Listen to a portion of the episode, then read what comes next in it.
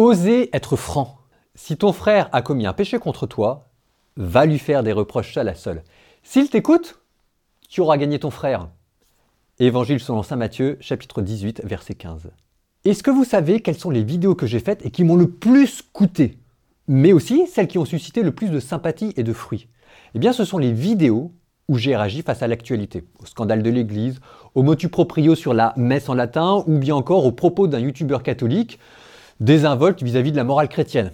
Enfin, vous voyez le genre de vidéo.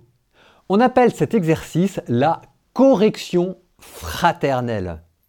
Parfois, je me demande si c'est toujours très fraternel. C'est pas simple hein, d'aller voir un frère, une sœur ou un proche et puis de lui dire les choses en face. Parce que parce qu'il faut trouver le bon ton, il faut trouver le bon moment il faut toujours avoir pour but la paix. Et puis c'est vrai aussi qu'il y a un temps pour tout. Il y a un temps pour se taire et supporter les défauts des autres, puis il y a un temps pour réagir.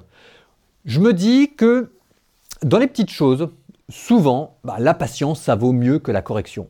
Mais s'il y a un vrai problème, s'il y a une cause de scandale, il ne faut pas se poser de questions, il faut oser y aller. Désirer faire le bien, c'est aussi désirer stopper le mal.